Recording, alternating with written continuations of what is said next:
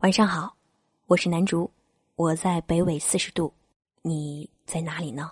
想要收听我的更多节目，可以关注我的公众微信“南竹姑娘”，和我互动。关注新浪微博“南竹姑娘”的小尾巴，我会一直在声音里陪伴你。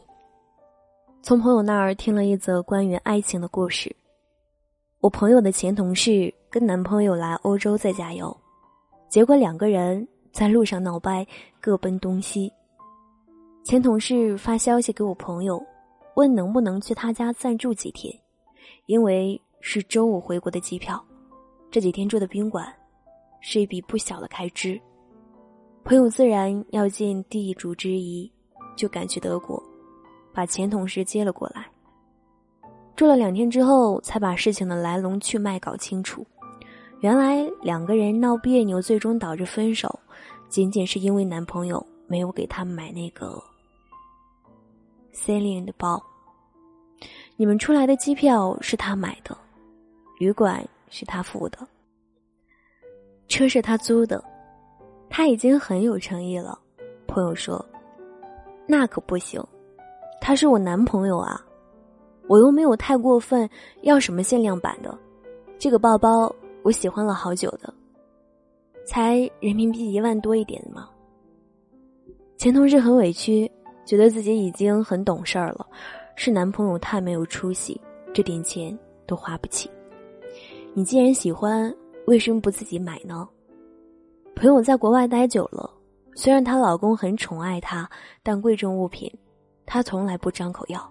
老公送她开心，不送她也理解，毕竟谁赚钱容易呢？我一直搞不懂那些什么都想男朋友送的女生的心思。他是你男朋友，又不是你的取款机。在大城市里拼搏，谁不是哭过以后擦干泪水继续前行？他是你男朋友，但他也曾经是父母的心头肉。他努力读书，辛苦拼搏，为了拿到一个 offer，熬夜做简历，写求职信。他跟你一样。生活已经很辛苦了。他喜欢你，追求你，你答应做他女朋友，这只能说明将来的日子里，你们可以互相照顾，互相陪伴。他心疼你，你体贴他，一起走过人生路上的风风雨雨。可是，姑娘，为什么你觉得他是你男朋友，就应该从此放弃一切，只为讨好你呢？从此。你的还是你的，而他的，就应该也是你的吗？为了实现你的梦想，带你出国旅行，他可能已经省吃俭用了很久。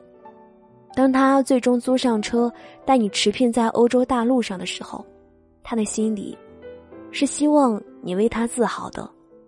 他希望你能由衷的说一句：“亲爱的，谢谢你为我做的这一切。”可是你呢，却在柏林的奢侈品大街上，因为一个包包，要跟他分手。现在的有些姑娘啊，真的是太作了。什么都要最好的，这没有关系，但前提是，你得自己去赚啊。你自己都舍不得给自己买的东西，怎么好意思张口问男朋友要？他不给你买，就是不爱你。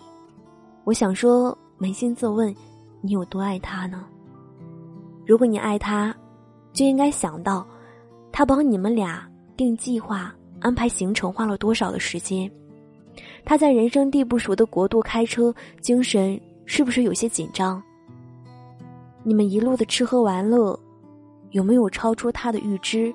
时差和文化差异，会不会让他觉得疲惫？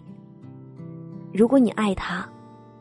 应该想的是你能帮他做些什么，去丰富这次旅行，缓解他的疲乏，而不是他为什么不能给我买个包。一味的迎合女朋友，即使心里不愿意，也答应他所有要求的，并不一定就是优秀的男票。理性消费，拒绝不合理的要求，把钱花在刀刃上的诚实男，说不定就是很好的先生。有姑娘说：“我并不是介意他没有钱，而是介意他舍不得给我花。我就是想找一个有一百块给我花一百块的男人，这是真话吗？他没钱买房子付首付，你不介意吗？又要马儿好，又要马儿不吃草，世间哪有这样的好事儿呢？一个姑娘在朋友圈里说，男朋友一年没吃早饭，省钱给她买了一枚钻戒，她幸福的冒着泡泡，翘着兰花指射的钻戒，却没有一点心疼男朋友的意思。如果我的儿子将来这样去宠爱一个女人，我一定要骂他不知轻重，戒指应该买，但有钱买贵一点，没钱买便宜点，而身体却是糟蹋不起的。男朋友的钱当然不是完全不可以花，但要有节制。他没赶上车，宁愿走上几公里去上班，也舍不得打个出租车。他连肉都舍不得吃，一个人的时候泡面凑合。你却拿着他的工资卡，一瓶化妆品，一两千的刷，你的良心就不会痛吗？更有甚者，有一种女生觉得男生就应该为她花钱，即使不是男朋友，一起出门只要有男生在场，吃饭、喝东西，她是不会掏钱的，甚至买了个小东西，也会撒娇的说：“哎呀。”我忘了带现金了，你帮我付一下呗。我就不明白了，别人凭什么要帮你付？你这份女性的优越感到底从何而来？醒醒吧！任何感情索取太多都会变质。男朋友是用来爱的，不是用来压寨的。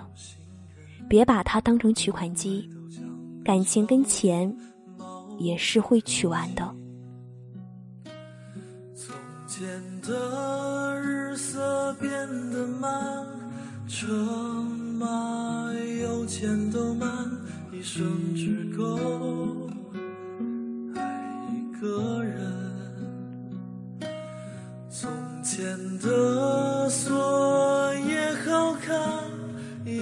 事情没有样子。你锁了，人家就懂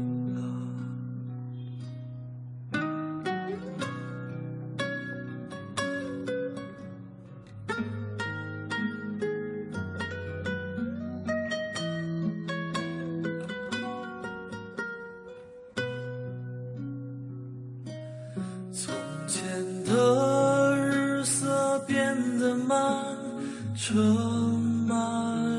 钱都慢，一生只够爱一个人。从前的锁也好看，钥匙精美